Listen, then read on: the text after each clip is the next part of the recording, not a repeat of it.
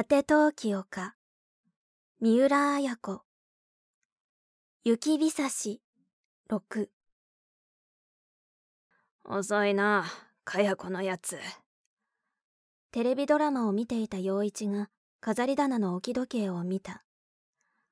青みがかった大理石でできた長方形の電気時計だ。不与もちょっと時計を見た。もう10時である夕食を終えてから二人はテレビの前に座っていた。不与はテレビの前に座ってはいても、ほとんど何も見ていなかった。ただ、アキコのことだけを考えている。アキコは死んだかもしれないと思うだけで、不与はたまらなかった。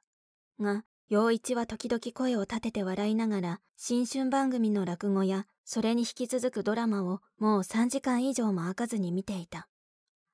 絹子はとうにキッチンの仕事を片付けて自分の部屋に引き取っていた。陽一がテレビのスイッチを切りながら言った。ガヤ子のやつはどうしたんだ？不与は黙って立ち上がりテラスのカーテンを開けてそっと庭を見た。水銀灯が青く照らす中に雪が静かに降っている。柔らかく積もった雪が青く神秘的な色を見せている。どこへ行ったんだねかや子は？再び陽一の声がした静かに振り返って不与が答えた。知りませんわ。知らない？ええ。知らないじゃ困るよ。だって、かやちゃんは私に断って外出することなどありませんわ。あいつも困ったものだ。消したテレビを陽一は再びつけた。午前11時頃、かや子は大きな風呂敷包みを抱え、何も言わずに出て行った。それから3時間ほどして帰ってきた時は新日本髪を結い振袖を着ていた。美容室に行ってきたのだとその姿でようやく分かった。めったに和服を着ないかよ子だが以前はいつも不与に着物を着せてもらっていた。それが今日は何も言わずに出て行き美容室で着物を着てきた。そのことが不与の気持ちを重くさせた。明子の家出以来かや子の不与に対する態度は黙殺であった。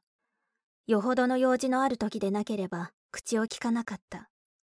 それは不与も同じだった。そんなかや子に下手に出る気持ちは不与にもなかった。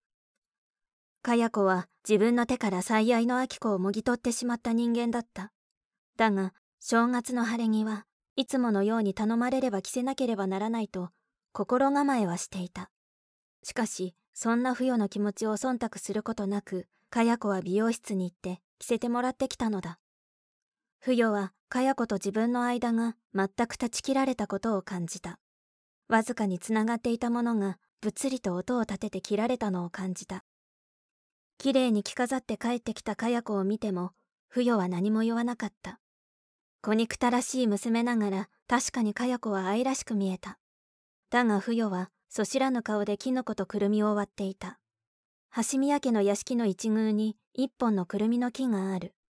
青い大きな実が秋ごとに豊かになる。そのくるみの実の落ちるのを待って拾い集めて土に埋めておく。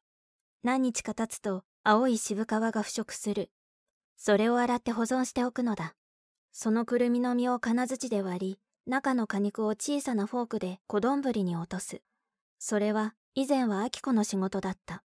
秋子はそんなことが好きな娘だった。そしてアキコはこのくるみを使ってよくパウンドケーキを作っていたものだった。だが、アキコがいなくなった後は、誰もパウンドケーキなど作りはしない。不与はくるみで和え物を作るつもりだった。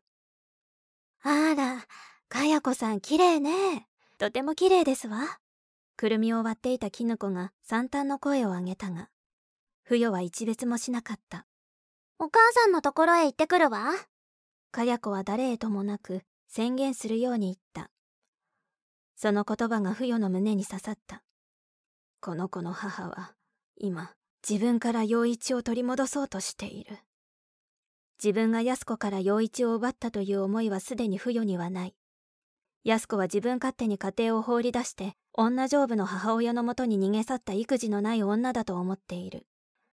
かつては安子を追い出した後ろめたさが不与の胸にはあった。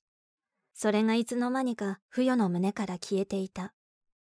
それは、陽一が安子と共に交通事故を起こした日からであり、明子がこの家から姿を消した日からでもあるかや子がお母さんのところへ行ってくるわと宣言したことを不与は陽一には言いたくはなかった30分ほどして再び陽一は言ったかや子のやつどうしたんだ一体。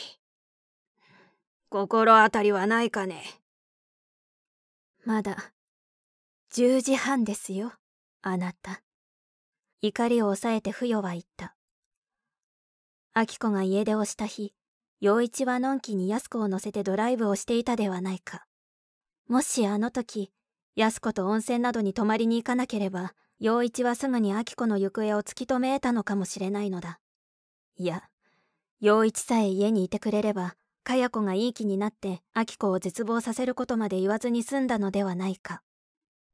お風呂にお入りになったら静かに不与は言った。うん。お前も一緒に入るか。珍しく陽一は不与を誘った。不与はちらりと陽一を見静かに頭を横に振った。私今夜は入りませんわ。そうか。陽一は立って浴室の方に歩いていった。不与を風呂に誘うのは陽一のサインでもあった。一緒に入らないということはそのサインに対する不与の拒絶でもあった。今年初めて陽一が不与を誘ったのに不与はそれを拒絶した。そのことが不与自身を少し寂しくさせた。が一方小気味よくもあった。不与はかつて一度も陽一を拒んだことはなかった。